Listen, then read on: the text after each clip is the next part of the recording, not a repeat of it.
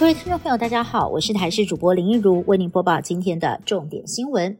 台北市知名医美诊所吴姓院长日前才因为涉嫌走私胎盘素，一度被生涯禁见之后，裁定五十万元交保。调查之后发现，民意的争议不止这一桩。去年三月份，他疑似为了要节省医疗废弃物的清绝费，竟然就就趁着每天搭捷运的时候，把已经用过的针头、注射软管还有药品空瓶亲自装箱，拿到了捷运忠孝复兴站的垃圾桶内丢弃。环保局获报查缉，在纸箱里头找到写着吴姓院长全名的请款单，违反废弃物清理法被送办。春节过后，加上冷空气来袭，最近的门急诊。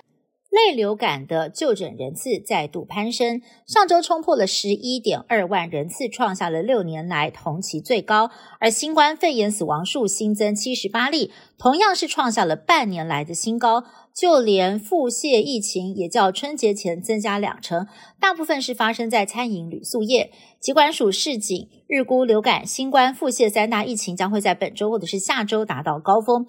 另外，我国本土疫情也新增了，在今年首两例的 M 豆个案，总共框列了七名接触者。澎湖县府编列两百万设置帆布广告墙，上头的图案却是来自于中国的免费网站。最近有民众看到澎湖的菊岛福园外头有一面二十四孝帆布墙，上头的图案仔细一看却有简体字，一查之下还发现图案根本就是在中国免费网站下载。这样的广告墙却让县府斥资了大约两百万元，让民众直呼浪费公帑。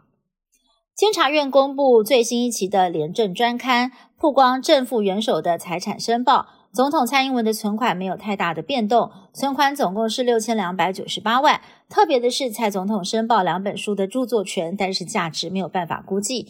而副总统赖清德的存款比上次申报的少了三十四万，只有两百一十五万。另外还扛了一千三百八十六万的房贷。日前，台积电日本熊本厂风光开幕，反观早一步开工的台积电美国亚利桑那州一厂进度落后。目前预计要延后到二零二五年开幕。不过，美国拜登政府晶片法案重要推手商务部长雷蒙多出席华府智库 CSIS 活动时发表谈话，表示美国政府会尽一切的努力，确保台积电亚利桑那厂成功。另外，他也提到了美国将会加速扩大尖端晶片的制造，将让美国的市占率在二零三零年之前达到百分之二十。南韩少子化的问题相当严重，二零二二年出生率只剩下零点七八，是全球最低，进一步影响到学校招生。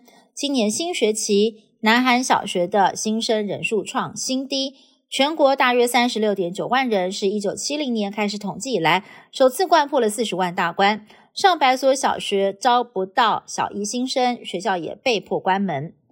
以上新闻是台新闻部制作，感谢您的收听。更多新闻内容，请您持续锁定台视各界新闻以及台视新闻 YouTube 频道。